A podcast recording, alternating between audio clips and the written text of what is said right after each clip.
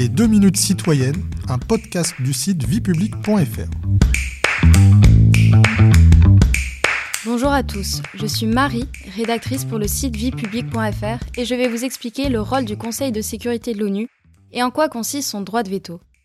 Pour rappel, l'Organisation des Nations Unies ONU est une organisation internationale instituée le 24 octobre 1945.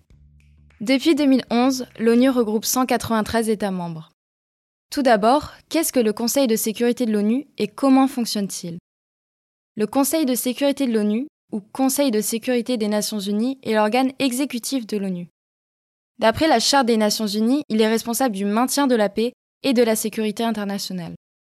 Cette instance réunit 15 États membres. Cinq d'entre eux sont des membres permanents, dont les États-Unis, la République populaire de Chine, la Fédération de Russie, la France et le Royaume-Uni. Les dix autres États membres sont élus pour deux ans par l'Assemblée générale des Nations unies. Les décisions du Conseil de sécurité des Nations unies sont appelées résolutions. Ces dernières ont une valeur juridique contraignante, contrairement aux résolutions de l'Assemblée générale. Hors question de procédure, une résolution du Conseil de sécurité a adopté si, et seulement si, elle a obtenu le vote affirmatif d'au moins neuf membres du Conseil et elle n'a obtenu aucun vote négatif de la part des membres permanents.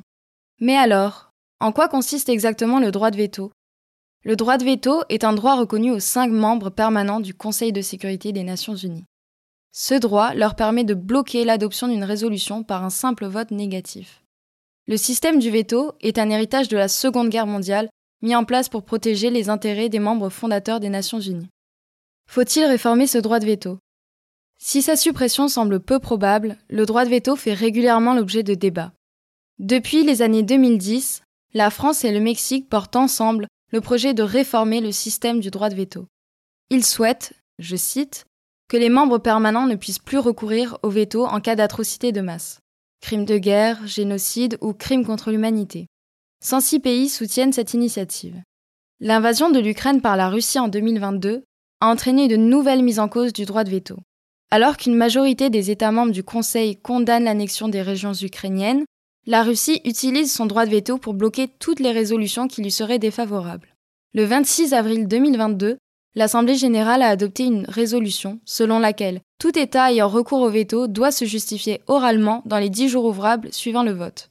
Cette mesure, qui vise à tenir les États responsables de leur vote, ne s'accompagne cependant d'aucune sanction.